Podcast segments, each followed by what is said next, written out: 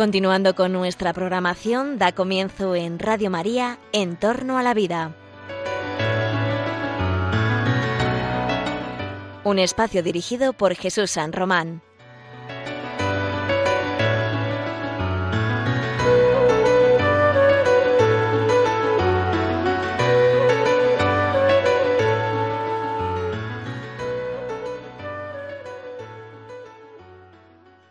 Días, queridos oyentes de Radio María.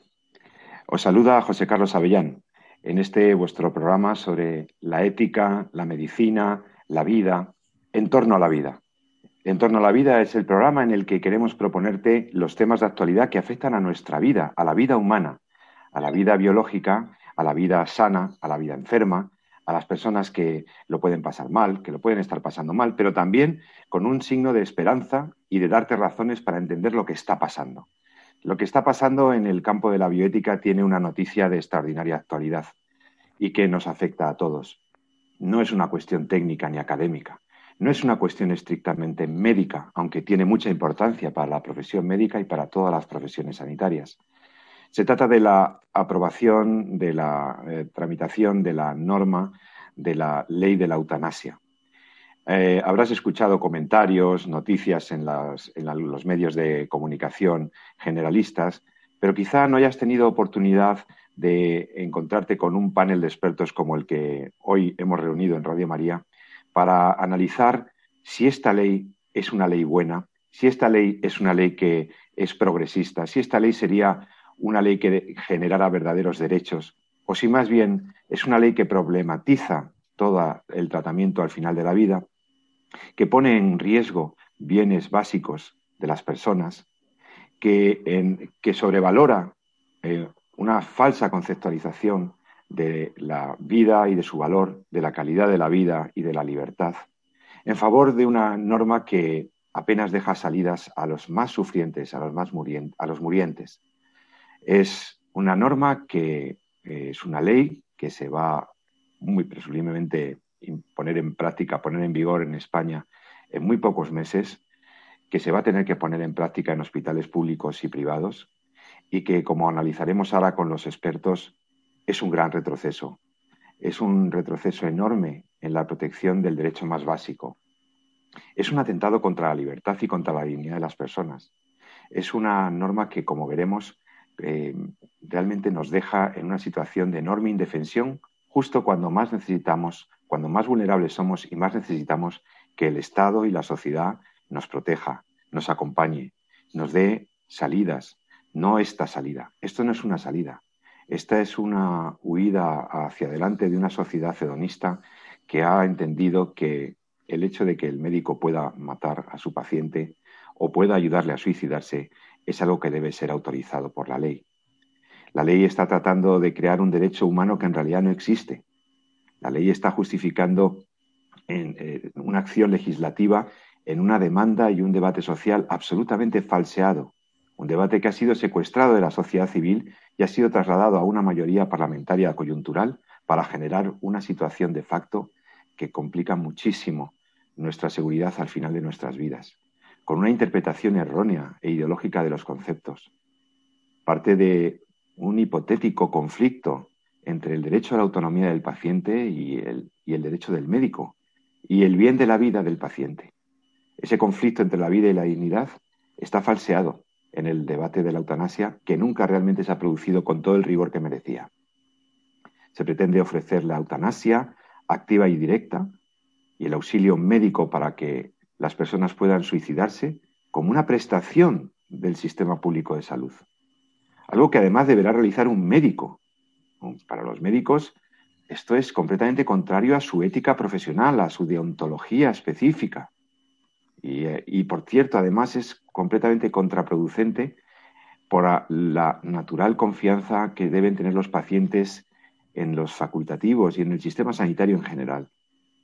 Es verdad que la norma establece algunas cautelas y algunos controles para garantizar cómo se debe realizar este acto eutanásico, pero permanecen algunos elementos de inseguridad jurídica que, luego comentaremos, tanto en los procedimientos como en la distribución de las responsabilidades entre los eh, actores previstos para la realización de esta práctica. queda bastante mm, limitado el ejercicio del derecho a la objeción de conciencia de los profesionales sanitarios, porque, como veremos, se les exige que manifiesten anticipadamente su negación a hacer esto de la eutanasia o, por supuesto, ayudar a sus pacientes a suicidarse. Y además se crea un registro de objetores que puede ser también motivo de polémica.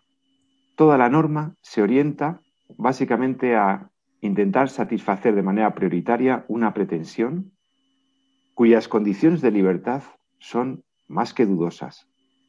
Y además admite, esta ley viene a hacer legítimo un homicidio para obtener un fin aparentemente compasivo. En lugar de proponer medidas y recursos para, para aliviar el dolor o el sufrimiento de las personas mediante cuidados paliativos, en lugar de eso, pretende facilitar las condiciones para que el médico acabe con la vida de su paciente, un acto en el que el consentimiento de la persona, de la víctima, por supuesto, no hace justa ni legítima esa acción. Estamos ante una ley, amigos, injusta y vamos a razonar por qué consideramos que esta ley es injusta. Es, injusta, desde luego, por razón de sus fines, que son contrarios al bien de la persona, por mucho que se presente como un bien o una norma muy compasiva y muy de la libertad. Es una norma que atenta directamente contra el bien común de la sociedad, que vulnera el derecho más básico y que desde luego que si llega a aplicarse, si no conseguimos que esto se pare, tendrá muy perniciosas consecuencias sociales y jurídicas. Pero no se trata de que ahora hagamos una... Esta es una valoración previa. No se trata de que exponga yo solamente mi opinión, que es la de José Carlos Avellán. Yo quiero que mis compañeros, expertos en bioética, expertos en ética médica, expertos en acompañar a las personas que sufren, como son los médicos eh, que están en, esta, en este programa de Entorno a la Vida, nos ayuden a iluminar esos elementos que contiene esta ley de la eutanasia. ¿Qué nos han, qué nos han puesto en el Parlamento, amigos? ¿Qué nos hemos encontrado? Una ley muy perniciosa. Lamentablemente tenemos que decirlo, muy perniciosa. Pero bueno, vamos a ver que mm, por qué lo es, por qué no es correcto esta ley, para que tengamos claros los conceptos y vamos a intentar explicar y dar nuestras razones desde la ética médica y si nos da tiempo también, espero poder exponer un poquito el magisterio de la Iglesia Católica en este punto. Bueno, pues están con nosotros para analizar esta ley de la eutanasia en Radio María, nada más y nada menos que el doctor Jesús San Román, que es el director de este programa, médico y profesor universitario. Jesús, buenas tardes hoy ya miércoles mediodía, eh, no sé si tú almuerzas a la europea o si tú... cuando toca. cuando toca, cuando los médicos podéis, ¿verdad? Cuando podéis parar entre una cosa y otra, entre clase y clase. Bueno, pues ante todo, feliz año, igual que, a todos. igual que a todos los oyentes, y, me alegro de reencontrarme eh, contigo después de este pequeño paréntesis de maravilloso de la Navidad.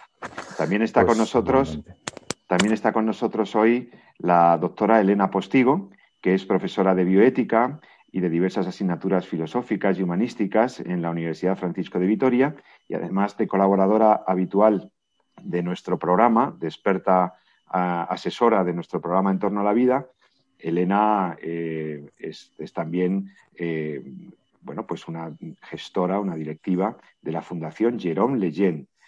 Eh, doctora Postigo, querida Elena, Buen día, buena tarde. ¿Cómo estás? Buenas tardes a todos y feliz festividad de la Epifanía. ¿eh? Hoy tengamos que hablar de eutanasia, aunque sea la Epifanía, la verdad es que es un poco, pero bueno. Sí, porque estamos en los días de la máxima manifestación de la vida y de la esperanza. Y eso no nos va, y por eso nosotros, eso nos sostiene y eso da sentido a todo lo que hacemos. Pero vivimos en el mundo en el que vivimos y en el mundo en el que vivimos los médicos se van a encontrar con una situación muy complicada y los pacientes una situación también muy complicada con esta norma. Mm, para acompañarnos con su juicio experto en este programa tenemos la suerte de tener un, contertulio eh, invitado extraordinario que agradecemos muchísimo su presencia hoy aquí, que es el doctor José Jara. José Jara Rascón, que es eh, médico, es, es urólogo, es médico aquí en la Comunidad de Madrid y es presidente de la Asociación de Bioética de Madrid. La Asociación de Bioética de Madrid realiza numerosas actividades para la formación bioética de los médicos, para la concienciación de la sociedad en estos temas de la bioética. Doctor Jara, José, muchas gracias por estar aquí. Feliz año, bienvenido a En torno a la vida. Placer también estar aquí con vosotros compartiendo este rato. Espero que nuestros oyentes lo encuentren todo enriquecedor. Y la verdad es que es una pena que precisamente en el 2021, cuando tendríamos que estar hablando de mejorar la asistencia con la persistencia de la pandemia del COVID, que desgraciadamente vamos a, seguir sufriendo durante varios meses, estemos hablando de si los médicos debemos colaborar en provocar y facilitar la muerte a nuestros pacientes. La verdad es que es un tema muy lamentable, pero bueno, pues es lo que tenemos sobre la mesa, de modo que pues eh, enhorabuena a Radio María por querer eh, asumir el reto de, intentar aclarar todo este tipo de situación que se nos viene encima.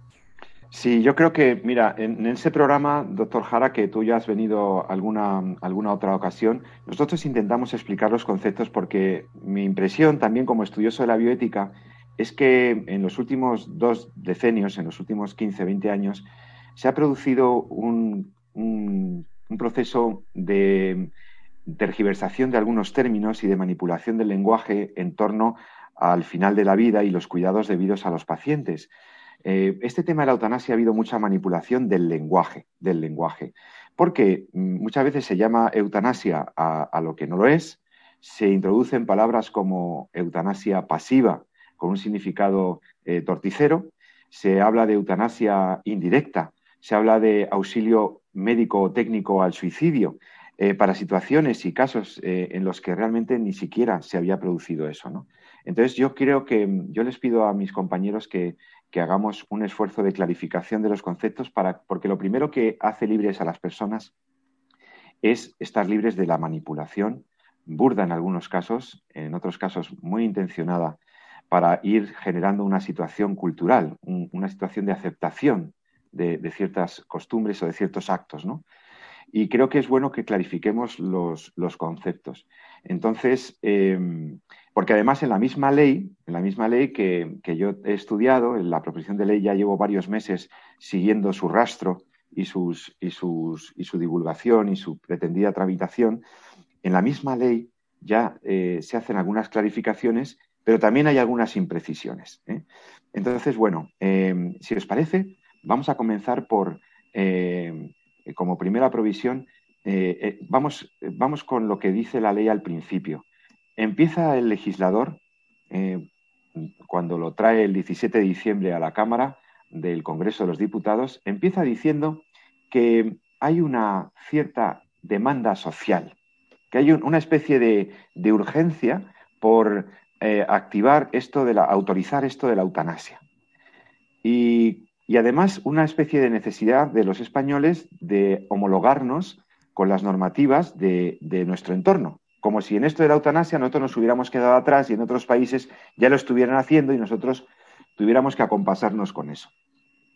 Entonces, eh, primero respecto de la demanda social y respecto de que esté regulado en los países de nuestro entorno, ¿qué deberíamos decir? Podéis hablar libremente, ¿eh, compañeros, lo, que, lo que queráis, porque las normas se justifican para resolver una necesidad social o para mejorar una situación en pos de la justicia y del bien común. Para eso se hacen las leyes. Entonces, las leyes tienen un preámbulo, tienen una, exposición de motivos, un prólogo, en el que explican o justifican por qué se hace esta ley. Y, dos justificaciones que aparecen ahí es que había una demanda social en España, o sea, que estábamos pidiendo la eutanasia a todo el mundo, y otra, otra, otra, otra justificación que se expone, eh, para mí falsariamente, es que eh, España debería ajustarse a las normativas de su entorno, a las leyes de otros países. Bueno, pues mira, este, me agrada que saques el tema de la demanda social, porque efectivamente ha sido muy esgrimido diciendo que hay pues, eh, encuestas que se habían realizado en diferentes sitios y que pues, hasta un 80% de los españoles y tal, pues parece que estaban de acuerdo en aprobar la eutanasia. Bueno, eh, a mí me gustaría de verdad que los políticos y tal se pasaran por los hospitales, se pasaran alguna vez, se pasearan por lo menos por las unidades de cuidados paliativos y vieran, eh, preguntaran a la gente, a los que están, las personas que están ahí ya con un eh, pronóstico de muerte cercana, les preguntaran si de verdad quieren que se les aplique la eutanasia. Porque la experiencia que tenemos en nuestro país es que la demanda de eutanasia es prácticamente cero. Es cero. O sea, ese 80% que dicen las, las encuestas que se ha repetido hasta la saciedad no se refleja en la asistencia sanitaria. De modo que, ¿de qué estamos hablando? O sea, es que ni un 80, ni un 50, ni un 20, ni un 10, ni un 5%. O sea, no hay pacientes en nuestros hospitales que estén pidiendo eutanasias. Si eso fuera así, tendríamos unas demandas de eutanasias continuas. Y eso no existe. Es una falacia. Aunque no me gusta utilizar la palabra, pero podríamos decir que es una mentira. O sea, realmente no sé de dónde se sacan las, encuestas. Bueno, sí que lo sé. Hay encuestas totalmente sesgadas en las que a la gente se le pregunta si desean morir dignamente. Pues hombre, claro, todo el mundo desea morir dignamente. De hecho, cuando en esa encuesta, cuando hay un 20% de gente que dice que no, que no desea y tal, digo, bueno, hay un 20% de gente que quiere morir indignamente, realmente solamente es un 20% de gente que se da cuenta de que le están manipulando con la pregunta, mientras que el 80% corresponde lo que le sale a uno de dentro en ese momento. Pues claro, nadie quiere morir de un modo indigno. Pero eso no es eh, lo mismo que decir que quieres que te provoquen la muerte, eh, negándote la, posibilidad de asistencia, de sedaciones o de recursos terapéuticos cuando existen esos recursos para aliviar el dolor. No nos olvidemos que nunca en la historia de la humanidad hemos tenido tantos recursos para aliviar el dolor como los que tenemos actualmente. De modo que, bueno, pues eso es lo, primero y lo más básico que tenemos que saber cuando se habla de demanda social. Esa demanda social en nuestros pacientes ingresados en los hospitales no existe. De modo que mm, seamos, por favor, un poquito veraces a la hora de, hablar de este tema. Me decías lo de la homologación eh, con el resto de los países europeos. Bueno, pues eh, igualmente, o sea, estamos en lo mismo. ¿Qué países europeos tienen aprobada la eutanasia? La tienen aprobada los países del Benelux, eh, Holanda, Bélgica y Luxemburgo. Hay aprobación del suicidio asistido en Suiza y para de contar. En Europa no hay aprobación de eutanasia en ninguno, de los, ninguno de nuestros países de nuestro entorno, ni en Portugal, ni en Italia, ni en Inglaterra, ni en Francia. En Francia se ha planteado, en estos, todos los países se los, nos lo hemos planteado. Todo este tema, como está en el debate social, se ha planteado. En Inglaterra se lo plantearon hace unos años, se envió una comisión de estudio a Holanda, vieron lo que era lo que suponía el, implantar la eutanasia y se decidió eh, que eh, las leyes de eutanasia son absolutamente incontrolables y que no producen un beneficio social, sino un daño social precisamente a la población más vulnerable. Y el proyecto pues se, vino abajo, se desechó. En Francia, pues hace unos años también se planteó, hubo manifestaciones incluso a favor de la, de la aprobación de la eutanasia y tal, pues eh, posteriormente la votación que se hizo en el Parlamento fue mayoritariamente se decidió también denegar el recurso de eutanasia, viendo que los pacientes más vulnerables eran los que iban a sufrir más eh, todo este tema. Y, así te puedo decir, y bueno, por supuesto, países de, como todos los países antiguamente pertenecientes al, al telón de acero, este, Polonia, Hungría, Yugoslavia, todos esos países han denegado también, han considerado que es contraproducente aplicar la eutanasia, de modo que la eutanasia está aprobada en una minoría de países. Prácticamente se puede decir que solamente en seis países en, el mundo. En algunos eh, estados de Estados Unidos pues se ha aprobado, la mayor parte de los, de los estados de Estados Unidos también la han rechazado. Entonces, todo eso mm, no se nos quiere contar por qué los países, la mayor parte de los países han rechazado la eutanasia, porque esa es la realidad. Gracias, doctor Jara. Aclaradas entonces que las dos justificaciones prioritarias que se exponen en la ley son falsarias, son directamente falsas, es mentira. Los pacientes no piden la eutanasia, los pacientes piden otras cosas, piden no sufrir, piden ser bien cuidados, piden no tener dolor, piden que alguien les acompañe, piden que se les visite, piden que se respete sus derechos como la privacidad, la intimidad, etcétera. Aclarado todo eso, que no existe esa demanda social y que no existe legislaciones en nuestro entorno, más que dos o tres ejemplos que, han dado lugar a situaciones todavía más, más terribles, pues mm, yo quisiera que alguno de mis otros compañeros, por darles la palabra y que tengan oportunidad, por ejemplo, a doctora Postigo, eh, la ley, que aclare los conceptos. La ley autorizará, autoriza en España, dos tipos de conductas distintas. Una es la eutanasia, la eutanasia activa, eh, directa, eh, que es la que estaba prohibida en el Código Penal español hasta, hasta ahora mismo. La ley modifica el Código Penal para autorizar la eutanasia activa y para autorizar, en segundo lugar, también el auxilio médico al suicidio. ¿Cuál es la diferencia entre estas dos conductas eh, que se autorizan en la ley? Bueno, vamos a ver. Eh, quisiera, primero te contesto esta pregunta, después quisiera hacer un comentario también sobre la ley en general. Bueno, cuando hablamos de eutanasia, hablamos, para claridad conceptual de nuestros oyentes, hablamos de toda acción u omisión cuya finalidad, y esto es muy importante, la finalidad del acto es acabar con una vida, es decir, finalizar esa vida, es decir, matar, ¿eh? hablando en términos eh, precisos, matar a una persona cuando se den determinadas circunstancias, que estemos ante un enfermo terminal con un dolor, dice la ley, insufrible o refractario, creo que es el término que utilizan en ámbito médico, y por motivación de compasión, es decir, se hace para que ese paciente no tenga dolor. En cambio, por suicidio asistido entendemos el ayudar a acabar con su vida a una persona que no puede suicidarse por sí misma. Eso sería, en senso estricto, lo que es un suicidio asistido. Ahora, la ley contempla muchos más casos en los que podría darse el suicidio. Es decir, cuando haya un sufrimiento tanto físico como psíquico, es decir, podría caber dentro también una persona con una depresión profunda, con una eh, enfermedad psiquiátrica que desea morir, etcétera. Es decir, como ha dicho bien el doctor Jara, deja desprotegidos a muchos vulnerables y a muchos pacientes.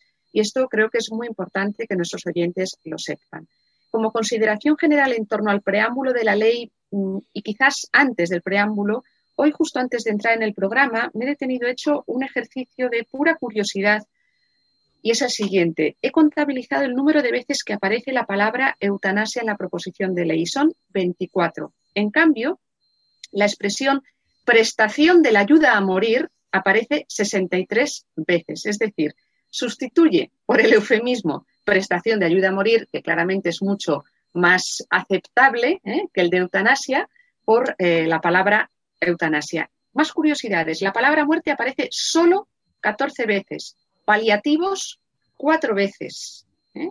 La palabra cuidar y acompañar cero veces. Esto también para que comprendamos que cuando se escribe una ley se hace con una declarada intención de intentar utilizar unos determinados conceptos, palabras y esconder otros. Y esto creo que la ley lo consigue, ¿no? Más allá del hecho, como seguramente sabrá el profesor Avellán, que se ha tramitado bajo forma de eh, proposición de ley. ¿eh?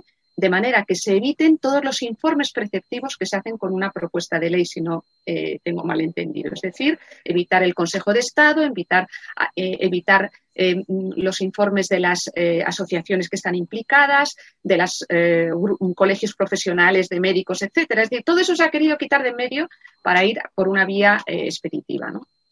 Gracias, doctora Postigo. Queda claro entonces la diferencia entre el acto eutanásico y el acto de auxilio al suicidio. En todo caso, el resultado es el mismo. Alguien fallece porque además la ley lo autoriza, lo, permite y define la ley efectivamente de una manera muy amplia, demasiado ambigua, lo que llaman el contexto eutanásico. Es decir, esas, circunstancias en las que mm, con los debidos y preceptivos informes de un médico y de una comisión de control podría eh, autorizarse el acto eutanásico o, la, o el suicidio asistido. Y en ese contexto eutanásico entran, pues como tú bien dices, eh, situaciones que no son las que estamos pensando todos, de un muriente eh, agónico con extremados dolores, no solamente esas. Entrarían otras situaciones, eh, se abre la posibilidad de la eutanasia o del suicidio médicamente asistido a otras situaciones. Personas con una discapacidad, personas que sufren por otros motivos, personas que decidan eh, quitarse la vida, se abre, se abre, un espacio incontrolable.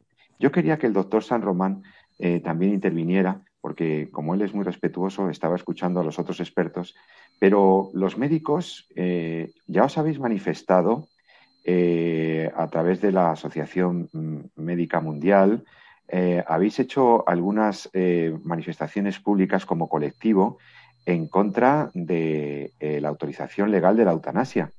Es más, decía la doctora Postigo que efectivamente esta, modalidad de tramitación parlamentaria eh, permite acelerar ciertos procesos, pero durante este año, desde que se anunció esta proposición de ley, eh, ya algunos órganos importantes con opiniones no vinculantes, como es el Comité de Bioética de España, se han manifestado de manera muy clara también en contra de que pueda existir un derecho subjetivo a la muerte un derecho a la eutanasia, un derecho a esta, a esta entre comillas, siempre prestación sanitaria.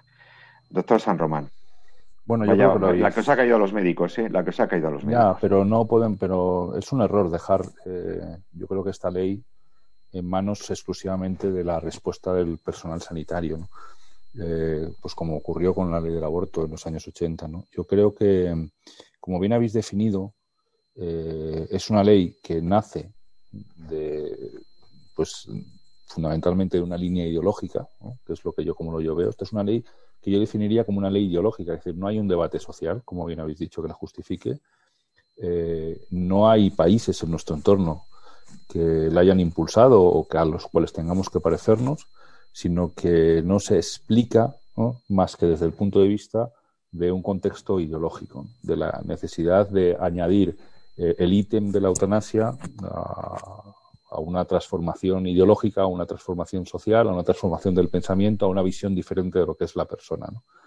Una prueba de ello, y así quieres entrando un poquito a tu pregunta, es que, como decía Elena, que no ha sido consultado el Consejo de Estado, etcétera, que no ha sido consultado ni siquiera la Organización Médica Colegial. Quiere decir, si es que al profesional se le ha evitado al médico, que es el, uno de los protagonistas claves, como bien dice la ley, de lo que es eh, eh, la eutanasia, porque es quien realmente eh, pone en marcha o practica esa acción directa de acabar con la vida del paciente, ni siquiera se le ha no se le ha consultado, o sea, no se le ha preguntado. Hay una hace poco la Organización Médica Colegial, el Consejo General, pues acaba un comunicado eh, precisamente sobre esta ley, es un comunicado de diciembre que sale al poco tiempo de aprobarse la ley, yo creo que son 24 48 horas, en los que precisamente pone sobre la mesa y demanda muchas de las cosas que estáis que estamos comentando y que están diciendo, ¿no? Primero, que no es un acto médico, segundo, que esto va contra todos los códigos deontológicos que estamos manejando ahora mismo, que es el Código Ontológico de la Organización Médica Colegial, y no solamente eso, sino que la Asociación Médica Mundial se manifiesta hace menos de un año, en su última asamblea en Georgia, en el que dice que o sea, se posiciona firmemente en contra de la eutanasia y el suicidio asistido como algo que queda completamente al margen de lo que es la actividad médica. Entonces, eh, y, también denuncia el propio colegio, la, Organización Médica denuncia que el médico ha sido completamente excluido de este debate. ¿Y, por qué? Pues porque precisamente lo que decía el, doctor Jara, ¿no? porque eh, nosotros estamos nosotros estamos con nuestros pacientes y nuestros pacientes están con nosotros estamos en esa línea del cuidado en esa línea de, mejorar el bienestar de cuidar y acompañar cuando la curación no es posible no que son los cuidados paliativos y eso es otro de los grandes problemas que decir eh, no, es incompatible el desarrollo de los cuidados paliativos con la eutanasia. Son dos líneas completamente, completamente diferentes. Completamente, la eutanasia es la salida fácil. ¿no? Eh, no se puede pretender, y de hecho la propia ley, como decía Elena, lo menciona cuatro veces, va a ser muy difícil eh, el desarrollo de unos cuidados paliativos de calidad cuando se incorpora, además con un concepto como es el concepto de prestación, que ya es, desde el punto de vista al menos sanitario, me resulta muy escandaloso ¿no? que la eutanasia pase a hacer una una prestación, pero eh, va a ser muy complicado el poder desarrollar unos, cuidados paliativos de calidad, eh, en el cual los poderes públicos tienen necesariamente, necesariamente que eh, desarrollar, por así decirlo, pues eh, recursos materiales, recursos científicos, recursos humanos para un completo desarrollo de lo que es no solamente científico, sino también eh, humano, social y de recursos eh, materiales, el tema de los cuidados paliativos, cuando tenemos una ley de eutanasia de por medio. Entonces, yo no sé muy bien qué va a pasar con el final de la vida en, España, pero yo creo que, vamos a, a, descubrir en primera persona lo que esas cosas comisiones que contaba el doctor Jara vieron en, los países del Benelux. y es como eh, precisamente eh, esto solo lleva a un perjuicio en la relación médico-paciente y a un descontrol en, la ayuda, en, el tema del final de la vida de nuestros pacientes. Hay, la ley es demoledora. Yo creo que decir, venimos denunciándolo ya en nuestros programas desde hace casi más de un año ya. Yo creo que probablemente, no sé si el 40 o el 50% de los programas que hemos tenido a lo largo del año 2020 han sido relacionados con la eutanasia, porque ya lo veíamos, lo veíamos venir, ¿no? Pero eh, quizá, o sea, una de las cosas más, más claves que dice es precisamente eh, esa disposición, es decir, cómo regula al final, es una disposición eh, final de la ley, estas cuestiones jurídicas que, tú conoces mejor, Pepe, pero cómo cambia ¿no? ese artículo del, Código Penal en el que incorpora ¿no? el, tema del, de, la, de, la, ley de eutanasia. No me gustaría leerlo porque es que después de tanto debate, como decía, mejor dicho, después de tanta ocultación, después de tantos eufemismos, ¿no? después de tantas historias que viene a decir la ley, al final no, no hay forma de ocultarlo, ¿no? porque Fijaros, no se modifica el apartado 4 y señala el apartado 5 del artículo 143 de la Ley Orgánica del Código Penal. ¿no? El apartado 5 dice, no obstante lo dispuesto en el apartado anterior, no incurrirá en responsabilidad penal quien causare o cooperare activamente a la muerte de otra persona, cumpliendo lo establecido en la Ley Orgánica de la Eutanasia.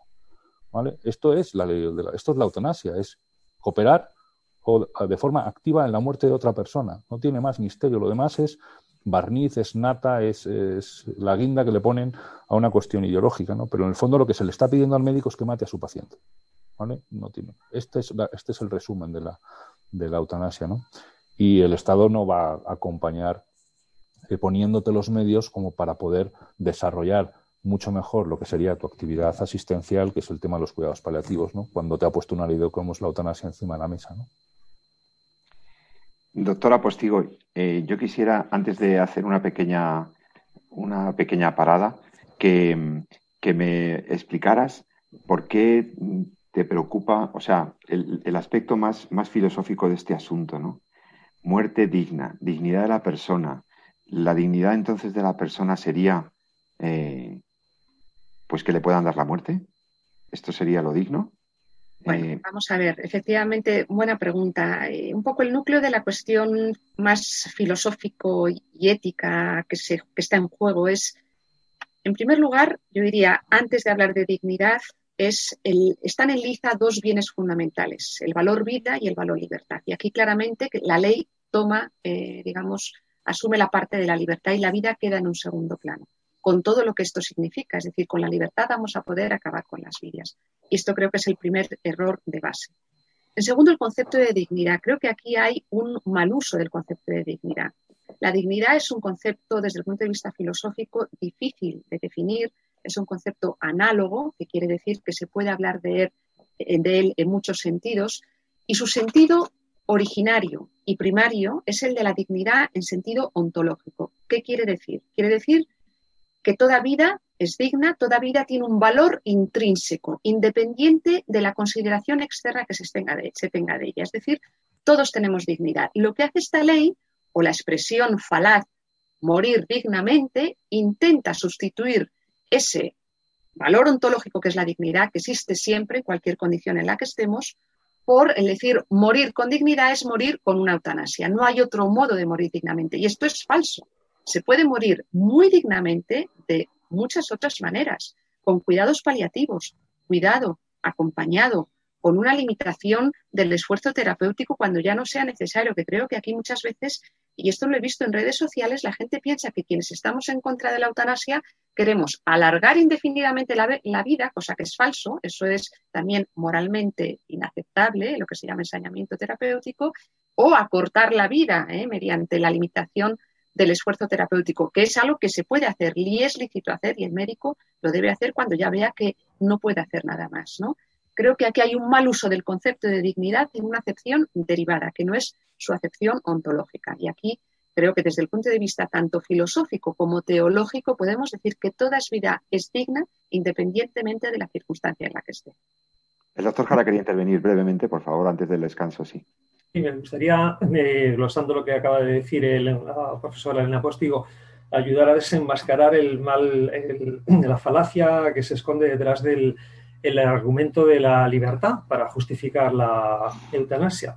Eh, fijaros que este empeño en poner la autodeterminación y la libertad por encima de todo se podría aplicar a otras situaciones igualmente. Por ejemplo, pues a las, eh, las personas que padecen de una anorexia y que no quieren eh, comer. Bueno, pues se podría también hablar de, bueno, pues vamos a hacer una ley para respetar el derecho a la autodeterminación de las personas que no quieren comer. Y bueno, pues como vemos, pues también se puede, o sea, así es como se está vendiendo la eutanasia. La eutanasia, en definitiva, lo que no nos engañemos, lo que está probando es el derecho al suicidio. Derecho, pues eh, además la misma ya entra en todos esos dos aspectos, el tema de la aplicación de la aprobación de la eutanasia y la aprobación del suicidio asistido. De modo que se está cambiando el papel del Estado, que debería ser evitar los suicidios, por el contrario, el de promocionar los suicidios, diciendo, bueno, pues cualquier persona que quiera suicidarse, pues tiene derecho a ello. Y entonces el Estado le va a ayudar a través del personal sanitario a que pueda suicidarse confortablemente. Eso es lo que estamos aprobando. La verdad es que es absolutamente insultante para todos los equipos de salud mental que día a día están esforzándose en prevenir los suicidios y en evitar las conductas suicidas. Y hasta ahora, pues todos teníamos claro que eso era lo correcto, lo que hay que hacer ante una persona que siente deseos de acabar con su vida, pues preguntarnos por qué quiere acabar con su vida y promover todo un entramado de redes de apoyo social para eh, ayudar a esa persona a salir de esa situación. Bueno, pues en el contexto de la eutanasia estamos en lo mismo. O sea, la eutanasia, el de, las personas que piden suicidios, lo que tienen es un problema, lo que tenemos que asumir como cualquier conducta suicida es que detrás de eso, ¿qué se esconde?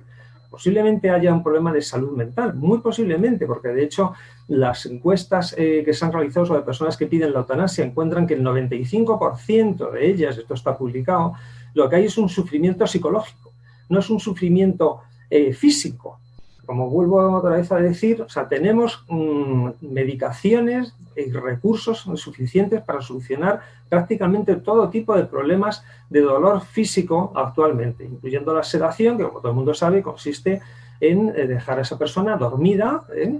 en hacerle eh, permanezca un tipo dormida y de ese modo pues pasa a no sufrir absolutamente nada. Hay tipos de sedaciones distintos, a mayor dosis, a menor dosis, continua, intermitente, eh, sedaciones en la agonía, todo eso, esos eh, recursos terapéuticos, esa posibilidad de recursos terapéuticos, lo que tenemos. El tema es el sufrimiento psicológico. Para el sufrimiento psicológico son los equipos de salud mental los que deberían eh, poderse implicar. Sin embargo, la ley no recoge para nada el recurso a los equipos de salud mental. Todo lo contrario, lo que plantea es la posibilidad de sanciones para los profesionales que se nieguen a que pongan obstáculos a lo que se supone pues ese ejercicio de autodeterminación del paciente.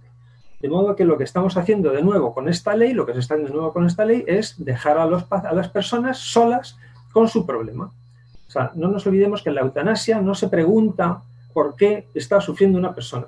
Simplemente lo que hace es, ante el sufrimiento de una persona, proporcionarle la muerte. Punto y final. Ese, es el, planteamiento de la aprobación de la eutanasia. Hay muchas cuestiones que se abren sobre esta ley de la eutanasia.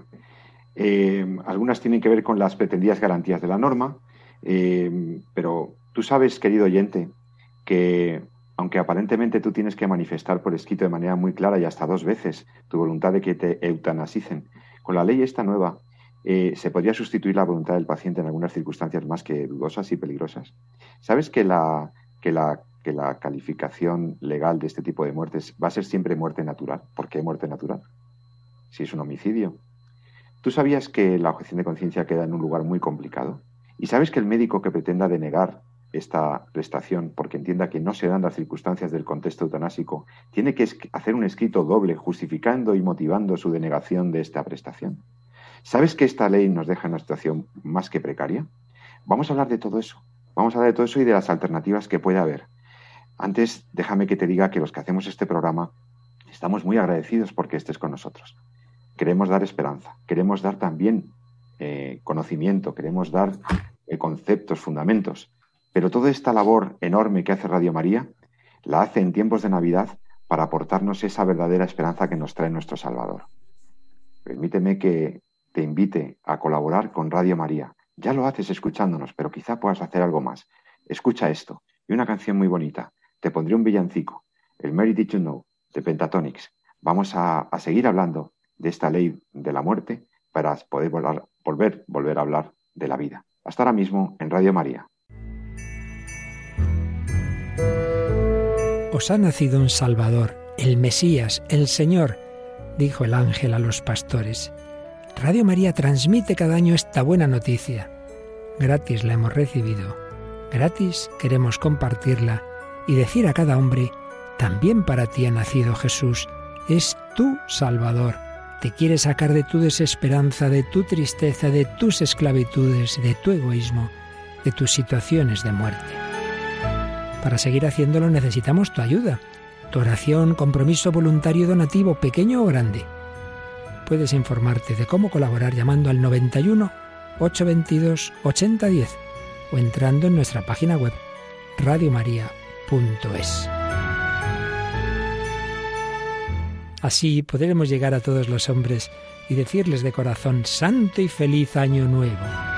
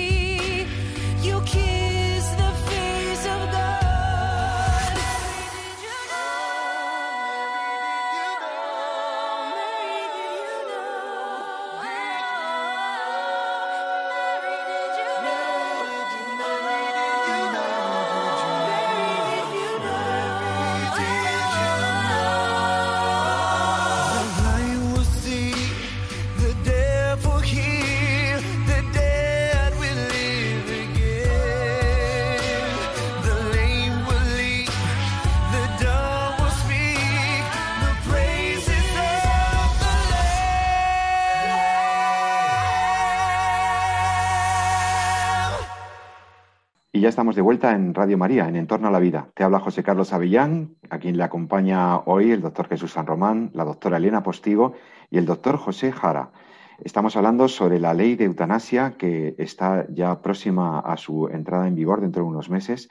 Si no lo impide un verdadero milagro, tendremos una ley que autoriza eh, legalmente a la práctica de la eutanasia y del suicidio médicamente asistido antes de la pausa, quedaban algunas cuestiones abiertas muy interesantes para terminar de comentar con nuestros, con nuestros compañeros, con mis compañeros expertos.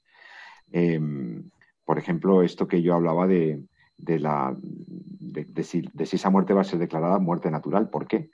¿O por qué un médico debería esforzarse por motivar de una manera escrita y con un documento fehaciente las causas de, por las que le ha denegado a alguien eh, esta prestación? ¿Qué le va a pasar a los médicos que se nieguen a practicarla? ¿Podrán realmente ejercer la objeción de conciencia? ¿Y por qué los médicos se oponen mayoritariamente a esto? Esto es muy interesante. Vamos a seguir hablando de esto unos minuticos más. ¿Con quién quería tomar la palabra? ¿Que quedó algún que quedó Bueno, a mí me preocupa. Doctor San Román. Sí, bueno, me preocupa todo este, todo, precisamente todo el tema de los cuidados paliativos. Hay un concepto en la ley que es el tema del médico responsable, que viene incluso definido como el que coordina, el que lleva al da la sensación, por lo que explica la ley, que es quien, quien lleva al paciente, ¿no? Pero es que al final la propia, eh, la propia ley determina que eh, el procedimiento de la eutanasia, o sea, la acción que va a llevar a motivar la muerte directa del paciente, eh, cae sobre la responsabilidad del médico responsable. Entonces, eso da la sensación que, claro, si tú no quieres practicar eh, la eutanasia y te declaras sujetor de conciencia, entonces quedas al margen completamente del tratamiento y de la responsabilidad de tu paciente. Es decir, no es ya que te limiten, que, eh, te, limiten el hecho o que te quedes al margen de practicar el acto concreto de la eutanasia, sino que estás completamente al margen de todo el proceso. Si el paciente ha decidido que quiere pedir la eutanasia, quedas completamente al margen de la responsabilidad de la, enfermedad de tu paciente, del cuidado de tu paciente, del poder ofrecerle un tratamiento alternativo, del poder cuidar. Porque como bien dice José, cuando un paciente está bien tratado, no pide la eutanasia. Cuando un paciente está bien llevado, está acompañado, no pide la eutanasia. Entonces, como médico responsable, eh, si te declaras objetor directamente, estás fuera ya de este tipo de, del tratar a, tus pacientes al final de su vida. El final de la vida de nuestros pacientes va a quedar de la mano de verdugos que se dediquen a, a, practicar la eutanasia cuando sea menester. ¿no? Entonces, esto. Eh, yo creo que aquí la, la, SECPAL tendría mucho que decir también y hay mucho La SECPAL, queridos oyentes, es la Sociedad Española de Cuidados Paliativos. Bueno, doctor Jara, quería usted intervenir. Sí, sí, este, precisamente a propósito de lo que estáis comentando. Eh, se llamaba la atención pues, que no se haya querido eh, debatir. Hablabais antes de que no se había llamado a los expertos, no se había comentado. No había nuestros políticos, vamos, el gobierno y los partidos que lo apoyan en esta, en esta propuesta de ley no habían querido consultar eh, con el Comité de Bioética de España ni con la Organización Médica Colegial. Puede sorprender un poquito la prisa casi, ¿no? Pues sacar adelante esta ley. ¿Qué hay detrás de todo esto? Bueno, pues evidentemente es lo que acabáis de comentar. O sea, lo que no hay, lo que hay es no querer oír la opinión de que en España tenemos una situación de un déficit tremendo de cuidados paliativos. ¿Por qué? Porque eso supondría, pues evidentemente, la, que la obligación moral por parte de, nuestros gobernantes sería implementar ese tipo de unidades de cuidados paliativos. Claro, eso cuesta dinero si tenemos en cuenta que lo ideal pues, es tener pues, como unas cuatro unidades de cuidados paliativos por 100.000 habitantes, y en España lo que tenemos es 0,6, pues eh, estamos eh, pues no solamente por debajo de la mitad de la mayor parte de los países de Europa, el número de unidades de cuidados paliativos, sino que lo que tenemos es casi la cuarta parte de lo deseable, pues evidentemente eso interpela, ¿no? y eso mm, pues parece que no se quiere que la opinión eh, pública, la opinión pública lo sepa. De modo que lo más barato, lo más barato es ofrecer eutanasias, claro. Lo contrario, pues supondría, pues eso, pues no solamente invertir en unidades de cuidados paliativos, sino también, pues, eh, aplicar de una vez los criterios para eh, la ley, los recursos económicos que marca nuestra ley de dependencia, aprobada ya hace unos años y que sigue siendo absolutamente deficitaria, ¿eh? Uno de los casos, por ejemplo, que llamaron, fueron muy mediáticos, fue el caso de la muerte de María José Carrasco. Eh, hace, pues, eh, no sé si menos de un año, ¿no? Nos salió todo los medios. Bueno, al final lo que ha, escarbando un poquito en, esas motivaciones para, por los que el marido de esta mujer diagnosticada de esclerosis múltiple le aplicó la, la, eutanasia a él por su cuenta, pues eh, lo que ha salido es que estas personas habían, eh, habían solicitado apoyo reiteradamente, ayudas públicas, eh, durante un periodo de tiempo muy largo y, las habían, y no habían podido tener acceso a ello, de modo que se veían solos, aislados, con un problema de asistencia a lo que el marido no podía, no podía satisfacer. Esa situación es la que llevó al finalmente a, a esa eutanasia que acabó saliendo en los titulares de prensa. De modo que, bueno, pues claro, todo eso no interesa que se sepa, porque todo eso, lo vuelvo otra vez a insistir, todo eso cuesta dinero. Es más, no solamente estamos hablando de cuidados paliativos, pero hay otras situaciones que no son de cuidados paliativos, que son pues eh, de enfermedades crónicas, como la esclerosis múltiple que acaba de comentar. Y entonces lo que necesitaríamos, y sin embargo lo que tenemos es unas, eh, unas listas de espera tremendas para poder acudir a unidades de control del dolor, que es otro tipo de temas. Y lo mismo, o sea, realmente lo que necesitaríamos es una ley de atención integral al sufrimiento, algo más amplio incluso que los cuidados paliativos. De todo esto no se quiere hablar nada. Lo más barato, lo más rápido, lo más expeditivo es aplicar eutanasias y ya está, se acaba el problema. Ni tienes que facilitar asistencia, ni mejorar unidades de oncología, ni de cuidados paliativos, ni de UBIs, que ahora con la, epidemia del COVID le hemos visto las deficiencias tan tremendas que hay de camas de UBI, ni de ley de dependencia, ni nada eutanasia per tutti y solucionaba el problema. Claro, esto es absolutamente inmoral, pero sin embargo, pues esto es lo que parece esta es la opción que, que nos, nos está proponiendo. Sí, definitivamente es terrorífico. Es una norma contraria a la justicia. Como ha dicho la doctora Postigo, no defiende la dignidad de los pacientes, sobrevalora una pretendida libertad en un equívoco concepto de la libertad, equivocado concepto de la libertad, eh, es contrario a la ética médica, ya lo habéis dicho, y es un grave retroceso. Pero ¿qué dice la Iglesia, nuestra madre Iglesia, que viene diciendo desde hace, por lo menos, bueno, la doctrina social de la Iglesia en este tema ha sido muy clara, ha sido un, magisterio recurrente, muy claro. Em, en este punto, doctora Postigo, ¿quieres decir algo? ¿Tienes ganas de intervenir? Sí, bueno, justamente por, el tipo de oyentes que tenemos, creo que es importante, además de dar razones eh, de carácter médico, de carácter jurídico, de carácter filosófico, ético, tenemos además el aval de la doctrina de la Iglesia desde hace, pues fíjate, estaba viendo ahora la primera declaración explícita contra la eutanasia es de Gaudium et Spes en el año 65, ¿eh? donde se dice claramente que todo aquello que atenta contra la vida, homicidio, genocidio, aborto, eutanasia, el mismo suicidio deliberado, deshonran más a sus autores que a sus víctimas y son totalmente contrarias al honor debido al Creador. ¿Por qué? porque atentan contra un eh, bien fundamental que es el valor de la vida humana, cuyo único eh, dador y creador es eh, Dios. Y posteriormente, en el año 80, el documento de Jura et Bona de la Sagrada Congregación para la Doctrina de la Fe repite el mismo criterio, así Evangelium Vitae de San Juan Pablo II y últimamente ha habido dos documentos en el magisterio del Papa Francisco, en Amoris Letizia, donde se dice claramente que la eutanasia y el suicidio asistido son graves amenazas para las familias de todo el mundo y la Iglesia se opone firmemente a estas prácticas y siente el deber de ayudar a las familias que cuidan de sus miembros ancianos y enfermos. Y últimamente ha sacado también un documento justamente hablando de los cuidados paliativos, del acompañamiento a morir. Creo que dentro de la Iglesia del Magisterio tenemos una farmacopea inmensa y enorme a favor de la vida, del cuidado, del acompañamiento a morir, ¿no? Y creo que es eh, realmente un, tipo de atención mucho más humano, mucho más respetuoso de la vida humana y lo que es propio de todo ser humano. Pues queda claro, el juicio de la Iglesia es clarísimo, como madre y maestra nos lo viene repitiendo desde hace mucho tiempo.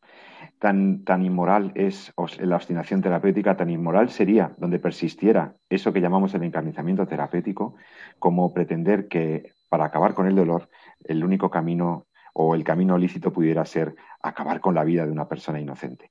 Por mucho que lo pida o que aparente que lo pida, porque son condiciones en las que dudamos de que pida realmente eso. Ya lo explica muy bien también el doctor Jara y el doctor San Román. En esas situaciones de limitada libertad no tiene, no tiene ningún, ningún fundamento hablar de dignidad o de muerte digna. Vida digna hasta el final, defensa de la vida de los inocentes, acompañamiento al sufriente, acompañamiento integral, como decía el doctor Jara. Queridos amigos, se nos acaba el tiempo del programa. Eh, tendríamos para, hablar muchas cosas. Como cierre, Jesús San Román, ¿quieres decir algo más?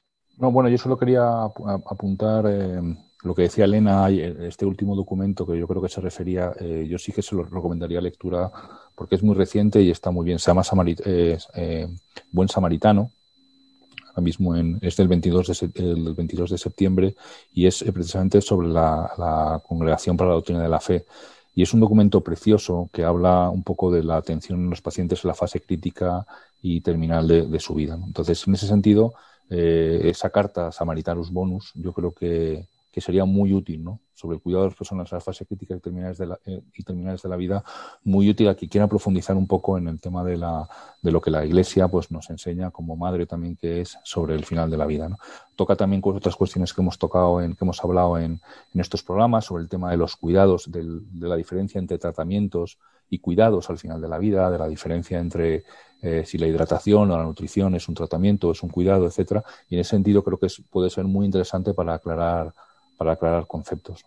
Sí, también me permito remitir a nuestros oyentes a programas anteriores de este mismo, de esta misma, de este mismo programa que se llama Entorno a la Vida, que podéis acceder en el podcast de Radio María libremente, os lo podéis descargar, escuchar esos audios, entráis en la página web de Radio María, buscáis podcast y ahí, entre todos los programas, está en torno a la vida. Y hay muchos programas que hemos dedicado con diversos expertos. Ha estado aquí el doctor Martínez Selles, ha estado aquí el doctor Montalvo, ha estado aquí el doctor Jara. Eh, muchos expertos que han hablado del tema este de la eutanasia para poder seguir eh, formando nuestro juicio sobre esto.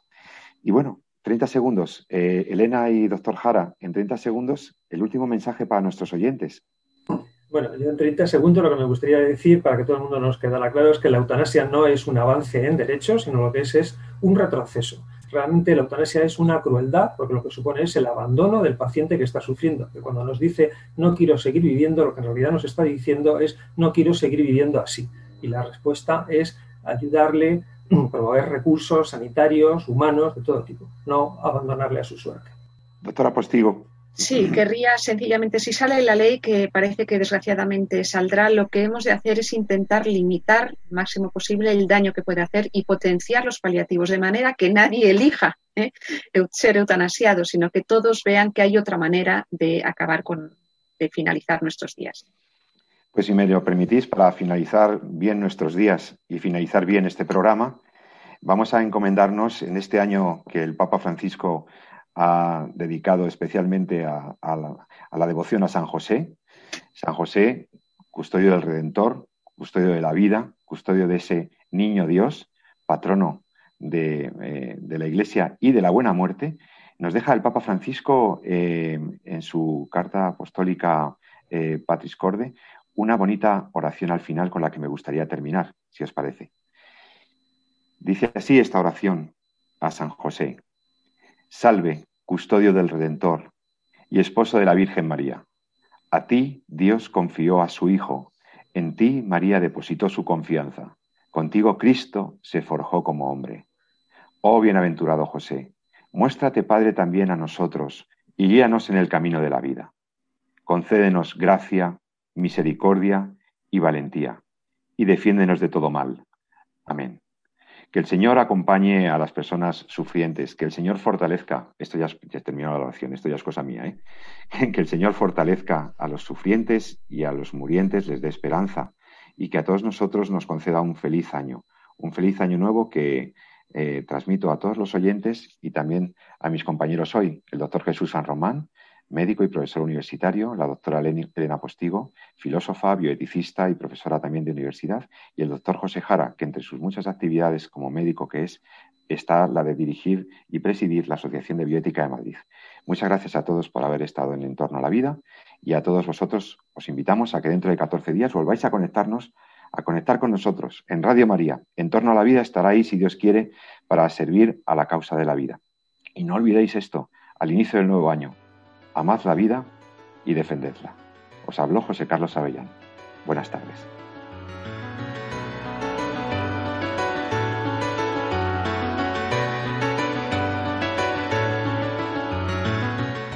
Finaliza así en Radio María, En torno a la vida. Un programa dirigido por Jesús San Román.